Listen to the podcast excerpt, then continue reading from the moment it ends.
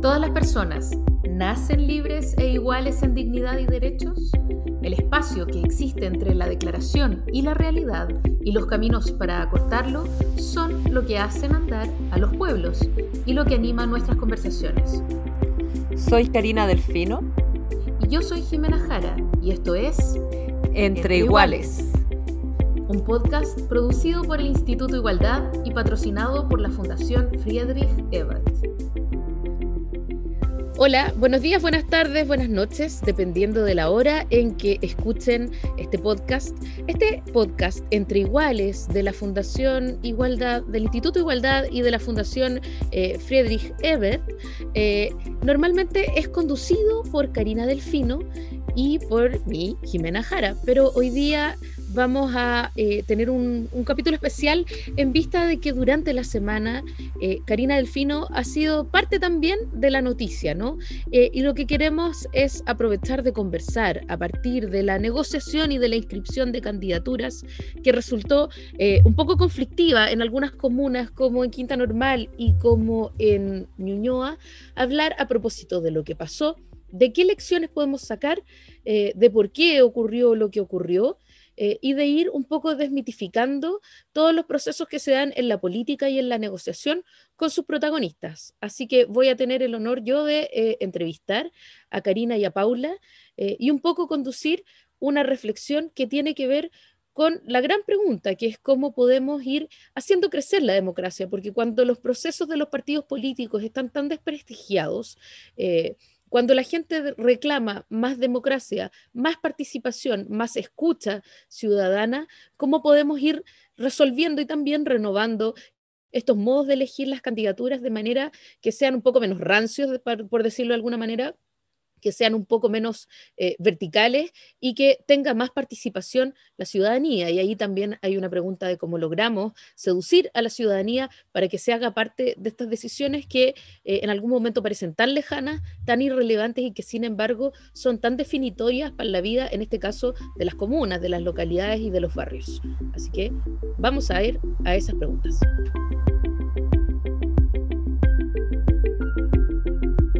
Por haber estado Karina Delfino en el ojo del huracán durante la semana, Karina Delfino y Paula Mendoza, eh, candidata eh, a alcaldesa por Ñuñoa, van a ser eh, nuestras entrevistadas y tengo la tremenda suerte de poder hacerle las preguntas que todo programa político quisiera hacerle a estas dos malvadas mujeres, ¿no?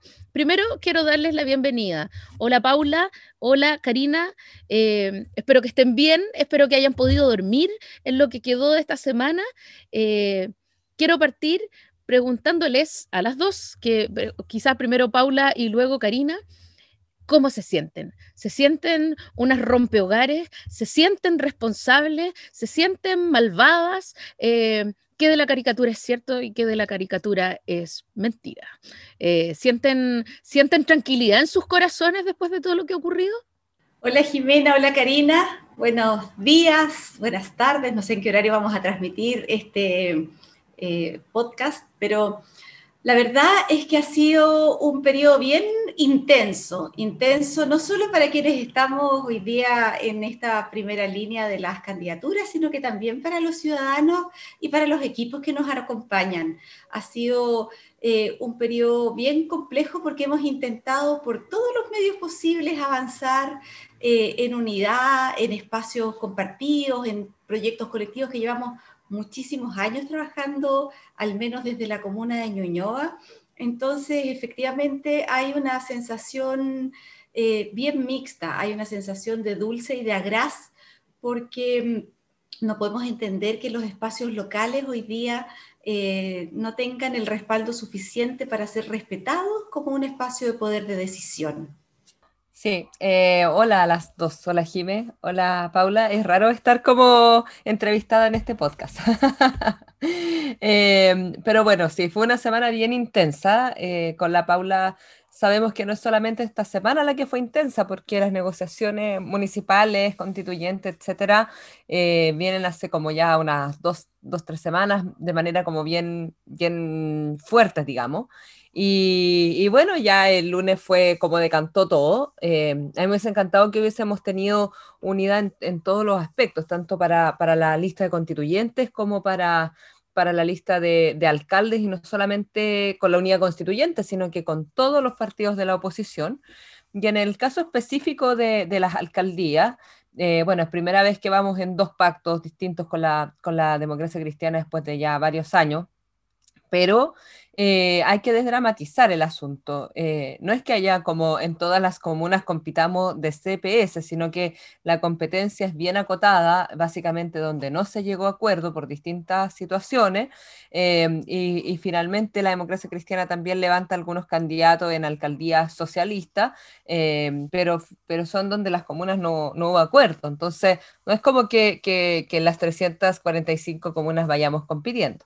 Y en el caso de, Quinta Normal, en el caso de Ñuñoa es distinta la situación, eh, pero en el caso de Quinta Normal eh, se debe principalmente a que ha sido conocida públicamente como una comuna que tiene problemas de probidad y de transparencia hace muchos años y la democracia cristiana insistía con quedarse con esta, con esta comuna eh, sin tener como algún proceso democrático más transparente para elegir el candidato o la candidata. Entonces, yo creo que acá es súper importante que haya, haya, aspectos éticos mínimos que hay que respetar en, en las negociaciones y en este caso en Quinta Normal debió haber sido de esa manera el caso contrario de Ñuñoa, porque en el caso de Ñuñoa fue la democracia cristiana la que se negó a tener primarias para alcalde y lo cual fue trabando la negociación. Y de hecho, en el caso de Ñuñoa era evidente una primaria porque hay una alcaldía que es de derecha y en todas las alcaldías de derecha se supone que iban a haber primarias.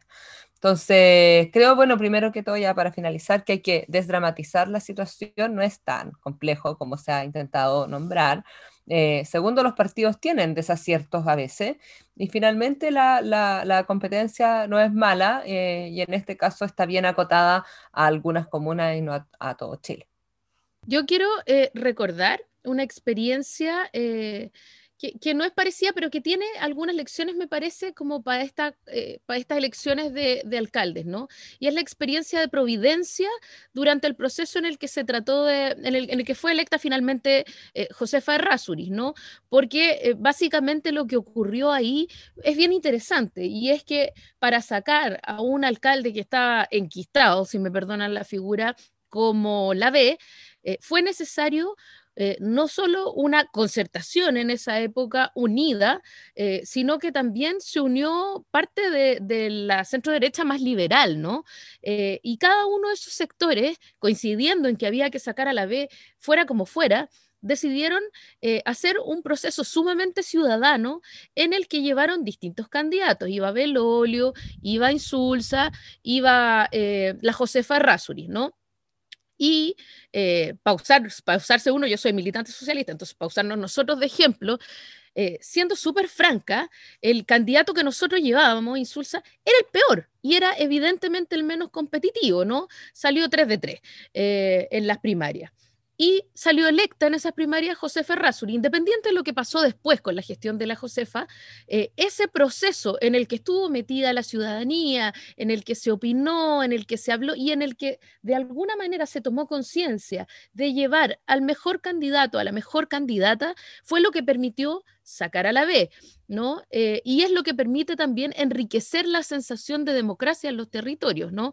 Eh, y me gustaría como escucharlas a ustedes, porque también pasa que muchas veces eh, las primarias son una forma democrática nominalmente, pero en esas primarias solo operan maquinarias de partido, votan solo los militantes y entonces lo que ocurre es que esas primarias que dan la idea de ser que son abiertas finalmente formalmente, solo son un espacio de participación para unos pocos que están muy implicados. Entonces, eh, un poco cómo podemos ir logrando que también la gente se vaya implicando con la política de sus territorios de manera que logremos llevar eh, no solo al candidato que más fuerte lo logra en la negociación, sino que, eh, que se permitan estos espacios de democracia, que permitan que una, que una eh, candidata fuertemente competitiva o que ha trabajado con los territorios como Paula o que, o que en el fondo lleva muchos años haciendo trabajo local como Karina y tiene mucho arraigo local,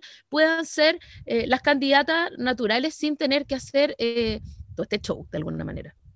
Bueno, efectivamente, Jimena, em, en el caso de Providencia fue un caso en que el Partido Socialista pudo actuar como una especie de paraguas eh, institucional. En ese minuto em, se hizo una evaluación donde nuestro compañero Javier eh, tuvo la generosidad, junto con toda la institucionalidad socialista, de posibilitar, amparar y participar de esa primaria precisamente para que Em, se pudiese llevar a cabo un espacio donde la representación ciudadana tuviese una expresión eh, importante como la que hubo con Josefa, que era en ese minuto, al igual que yo, dirigente social. Eh, lo recuerdo muy bien porque eh, yo era presidenta de Junta de Vecinos en ese minuto y justamente fue el año en que fui electa concejala por primera vez. En el caso de Ñuñoa, en esta oportunidad, eh, no hubo esa generosidad por parte de otras fuerzas políticas. De hecho, em, nosotros, una vez que fracasaron las negociaciones de septiembre, eh, fracasaron en el caso de Ñuñoa porque Revolución Democrática, entre otras cosas, no, no exclusivamente, pero en el caso de Ñuñoa, Revolución Democrática pidió que les cedieran la comuna de Ñuñoa. Y ahí efectivamente no hubo acuerdo, porque eh, los otros fuerzas políticas tenían eh, legítimo interés de competir. Eh, luego de eso, acordamos, incluida RD, con todas las fuerzas políticas, eh, definir un proceso de elección de primarias locales, convencionales, ciudadanas, y a poco andar el Partido Comunista desistió. Al parecer, insistiendo en su camino propio, en una lógica de nicho, al punto que la concejala del Partido Comunista, que es su candidata actual, renunció a la concejalía el 21 de noviembre. Em, y ellos decidieron no ir a la primaria. Eso inmediatamente en el panorama eh, nacional abrió el interés y el apetito de la democracia cristiana que no quería tener ninguna relación con el PC en ese minuto. Entonces dijeron, se abre Ñoñoa, porque como el Partido Comunista no va a participar de este proceso, entonces nosotros queremos estar en Ñoñoa. Ahí vino el presidente de la EC y se le ocurrió la brillante idea de conocer eh, este espacio y decidir ser alcalde de Ñuñoa y básicamente nos secuestraron el proceso ciudadano que teníamos y nos dejaron como rehenes durante dos meses permanentes en que no hubo posibilidad de avanzar de ninguna manera. Poco a poco las distintas candidaturas que estaban disponibles para ir a la primaria fueron desistiendo y se fueron bajando. Revolución Democrática, que estuvo hasta el último momento conmigo, eh, la candidata Ríos, eh, estuvimos incluso con los flyers diseñados, los volantes, definiendo fechas. Primero planteamos el 13 de diciembre, se opuso eh, militancia del Partido Comunista, que no, que el 13 de diciembre no. Bueno, entonces después acordamos el 20 de diciembre, la Emilia se quedó con sus flyers diseñados llamando primarias el 20 de diciembre, tanto así que hubo un error en Twitter ahora, alguien que lo publicó llamando primarias el 20 de enero, porque leyó mal el flyer atrasado que decía 20 de diciembre. Eh, el último llamado lo hice yo para el 8 de enero, o sea, tres días antes de la inscripción diciendo, este es el último minuto, no importa, hagamos la primaria el 8 de enero, ya estamos en confinamiento los fines de semana, el 8 es viernes, démosle. No hubo posibilidad porque acá no hubo generosidad porque cada quien está teniendo una visión mezquina respecto al proceso. A mí lo que más me preocupa en este momento es que no hay responsabilidad respecto del proceso constituyente. Porque si bien es cierto, en la zona oriente, que es donde está Ñuñoa, aquí nosotros podríamos tener una alcaldía y que efectivamente las encuestas que tienen eh, sectores de derecha, donde también le pasaron la aplanadora al alcalde Sari en ejercicio de una muy mala manera, eh, y nosotros solidarizamos con él porque esas prácticas en política son absolutamente eh, arcaicas e indebidas. O sea, si no contrataba más a operadores políticos en el municipio, no lo llevaban al cargo y desde la fiscalización que hemos realizado hemos sido muy exhaustivos en que cada funcionario que ingresa es un trabajador y por tanto tiene que tener roles, funciones, currículum y además derechos laborales. Entonces, em, cuando llevan al, al candidato que es actualmente concejal, ellos saben que nuestra candidatura no solamente es más competitiva, sino que además en sus propias encuestas lo duplicamos. O sea, él tiene la mitad de intención de voto que la candidatura que hoy día lleva el Partido Socialista. Eso también lo saben nuestras otras compañeras de las candidaturas hermanas. Em, seguimos conversando, esperando que antes de que se acabe el proceso eh, de ajustes del servicio electoral podamos llegar a una candidatura única. Hemos hecho llamados, yo he hecho conversaciones, hemos hecho llamados en privado, eh, algunas los han hecho públicos, em, pero a mí me parece que esto no puede permitir un espacio de exclusión, esto tiene que generar un espacio de unidad y las dinámicas de los partidos políticos no reflejan necesariamente las dinámicas de la sociedad en su conjunto. Y la ciudadanía aquí tiene derecho a decidir y ese derecho a decidir no se les puede eh, hipotecar por decisiones eh, de, de, sectores que pretenden posicionarse por proyectos propios, dejando todo un pueblo, en el caso del pueblo de Ñuñoa, del que soy oriunda y orgullosa, eh, atrapado en una cantidad de años importantes, otra vez con una administración conservadora. Eso no va a pasar porque en esta vuelta tenemos la posibilidad efectivamente de imponernos el 11 de abril.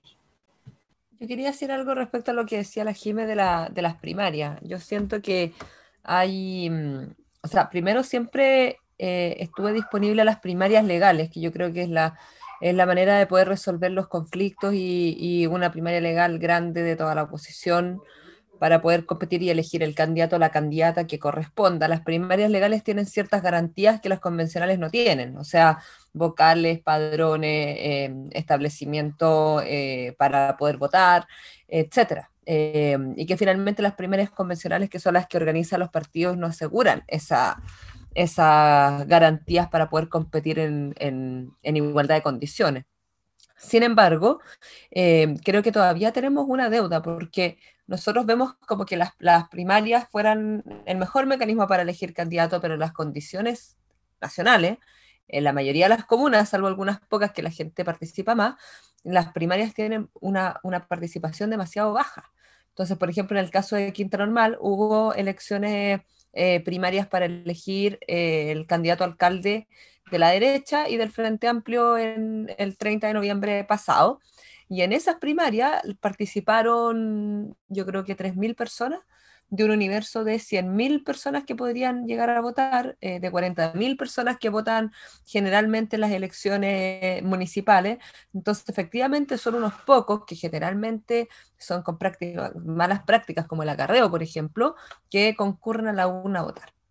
Entonces creo que esas prácticas hay que eliminarlas, hay que repensar la manera de elegir y de poder em, eh, de, discernir o, decidir las distintas como eh, inconveniencias que se podrían tener en los procesos de negociación para evitar también personas que queden heridas en los procesos. Los procesos de negociación son bien duros y, la verdad es que hay que generar una manera distinta de poder eh, tomar las decisiones para ello. Quizás este momento ya se agotó. Mm, quizás la manera de llegar con una pura alcaldía, o sea, un puro candidato y tener una pura elección de alcalde ya se agotó. Y a lo mejor hay que pensar en una segunda vuelta de alcaldes, por ejemplo, o hay que pensar en que las primarias legales sean obligatorias, o sea, yo creo que hay que pensar maneras de poder mejorar la democracia, porque hoy día como, como estamos, efectivamente no, no es la mejor manera ni de decidir los candidatos o las candidatas, eh, ni tampoco de, eh, hay que, yo, yo, lo decía al principio, pero desdramatizar estas situaciones. Es sano a veces que las distintas fuerzas puedan competir. Em, y yo creo que en este sentido hay que desdramatizar y pensar otras maneras. Pensar en una segunda vuelta de alcaldes, por ejemplo, no es malo y, y, obviamente plantear que las primarias legales sean obligatorias, por ejemplo, tampoco es una mala alternativa. De hecho, Em, debiera ser así, porque así se neutraliza la fuerza. Entonces la derecha no se mete en, las primarias de, del, otro pacto político y el otro pacto político tampoco de la derecha, porque a veces también ocurre. Entonces, bueno, en fin, creo que son como muchas situaciones que hay que discutir hay que, hay que debatir respecto a la importancia de la participación política y cómo finalmente profundizamos la democracia con mejores mecanismos y no que siempre sean los mismos los que decidan.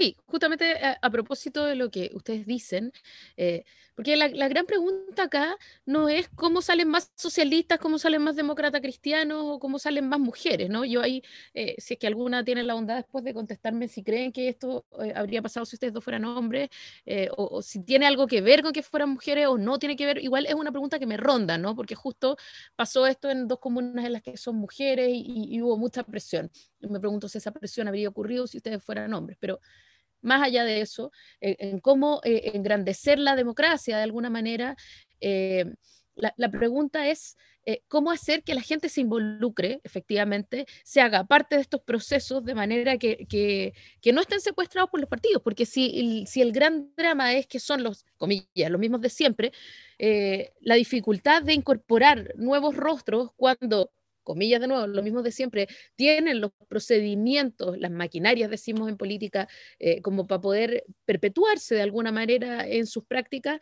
es súper complejo si la gente no se motiva, ¿no?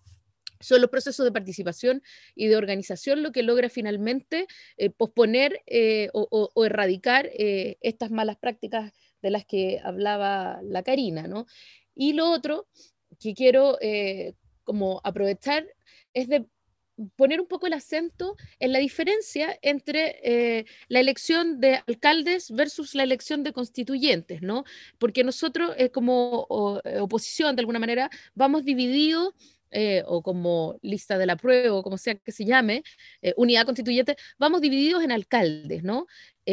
sin embargo, logramos ir juntos en constituyente. Y eso es súper interesante porque son elecciones de naturaleza diferente. Los alcaldes operan localmente en sus contextos, eh, ahí está su importancia, pero los constituyentes son importantes sumados.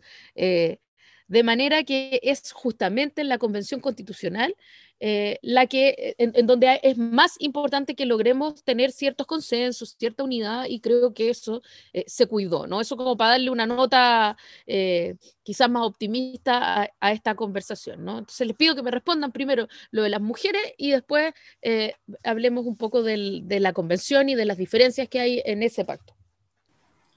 Bueno, sin ninguna duda, sin ninguna duda, yo creo que eh, esto no habría pasado en nuestra querida comuna de Ñuñoa si esta candidatura hubiese sido encabezada por un hombre.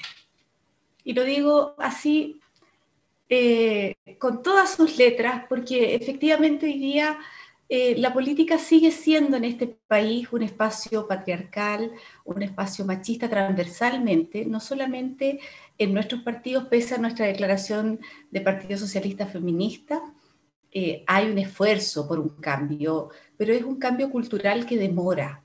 Es un cambio cultural que demora, son procesos que demoran, hay una cultura organizacional instalada.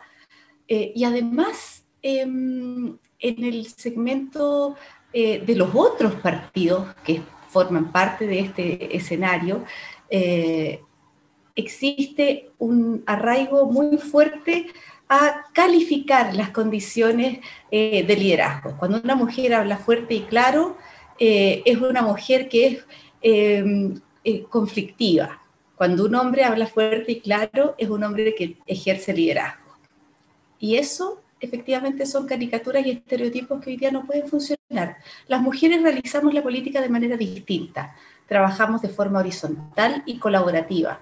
Tendemos a generar espacios eh, de colaboración en los trabajos políticos, locales. Si nosotros miramos los territorios, la mayor parte de las dirigencias sociales son de mujeres, sin embargo, la mayor parte de los cargos de decisión son de hombres.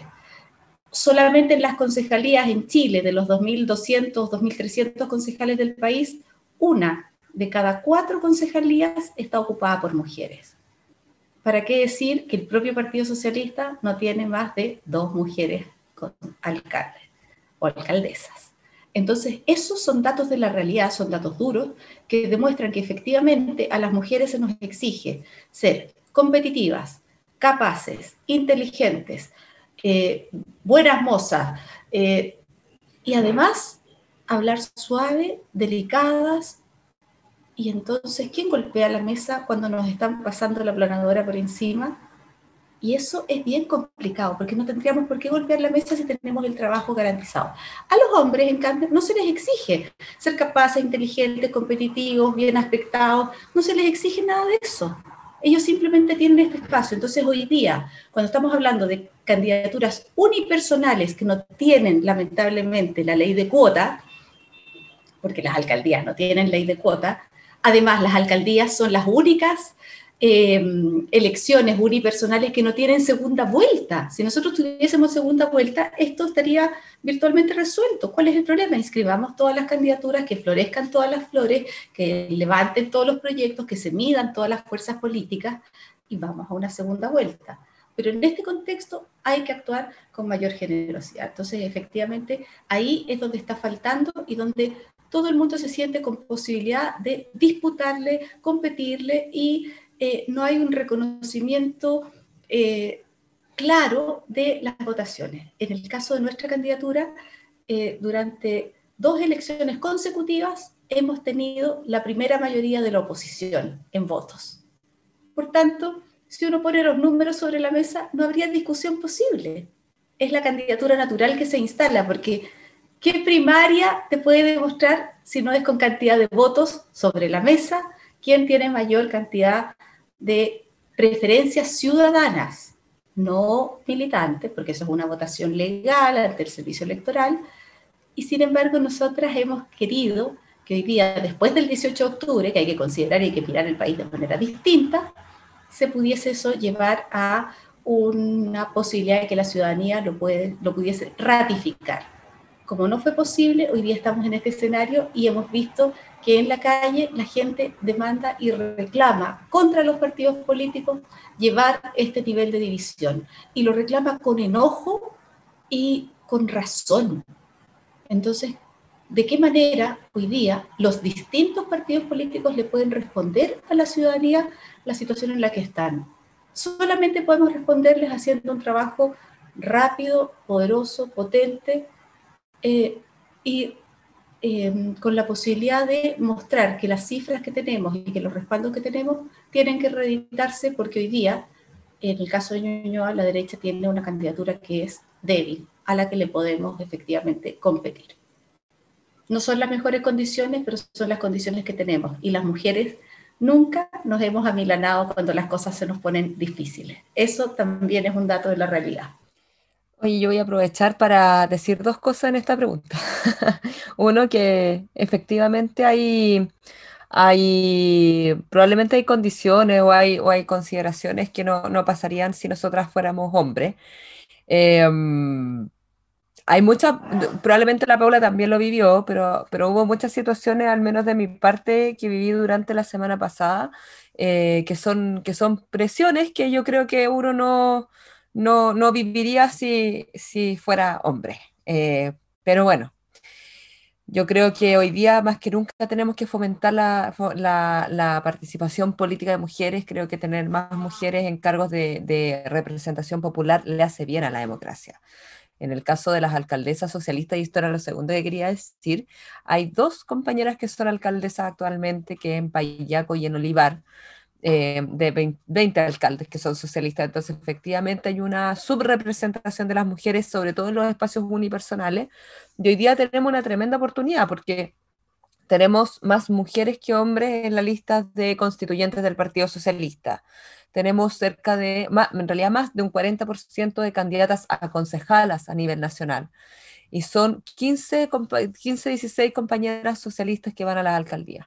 Entonces, efectivamente, creo que tiene que haber un esfuerzo para que más compañeras estén en cargos de representación popular, em, que a pesar de todos los, inconvenientes que vivimos muchas veces solo por el hecho de ser mujer y que nos dificultan la actividad política, creo que tenemos la posibilidad de poder ejercer em, un liderazgo distinto, más transversal en los territorios y por cierto también con enfoque de género. Yo creo que eso es lo más importante al momento de, tener candidaturas de mujeres en, en los espacios de poder. Así que alentar a las compañeras que hoy día están tomando este tremendo desafío no es fácil. Salir a la calle y convencer a alguien que vaya a votar por ti y que confíe en tu proyecto no es algo fácil. Em, y es algo que uno como que pide que la ciudadanía deposite en ti, algo, una responsabilidad muy grande, eh, pero creo que se puede hacer y, podemos también mejorar y cambiar la política. Y, para finalizar, yo insisto, creo que hay que profundizar la democracia y en ese sentido una buena manera para ir resolviendo estos conflictos al futuro es tener quizá una segunda vuelta de alcaldes, alcaldesa, y que esto nos sirva así como decir, ah, eh, se quebró la lista y no sé qué, sino que más bien eh, decir cómo vamos cambiando las cosas, porque evidentemente que no iban a ser iguales toda la vida. Entonces, cómo vamos cambiando las cosas, profundizar la democracia eh, y chasconearse un poco si lo que pasa no es tan terrible. Yo creo que hay que, hay que ver el lado positivo también de esta situación. Súper. Oye, les quiero dar las gracias eh, por haber estado conmigo hoy día conversando temas delicados, temas que además han traído más de un dolor de cabeza a ustedes dos. Quiero pedirles que nos despidamos con eh, alguna recomendación de serie, película, eh, canción, lo que sea. muchas gracias por estar acá conversando entre iguales, en este caso, entre igualas. Oye, gracias, Jimmy. Igual fue como eh, raro este programa porque siempre soy como parte de las entrevistadoras y no de la entrevistada. Así que la Jimmy estuvo, estuvo cumpliendo ese rol, pero no, gracias Jimmy. Em, mira, estoy terminando de leer un libro que yo creo que lo recomiendo siempre porque es súper bueno, se llama Aporofobia. Em, se trata, bueno, de, de, la fobia del rechazo al pobre más que a otras fobias. Así que un súper buen libro que lo quería recomendar hoy día.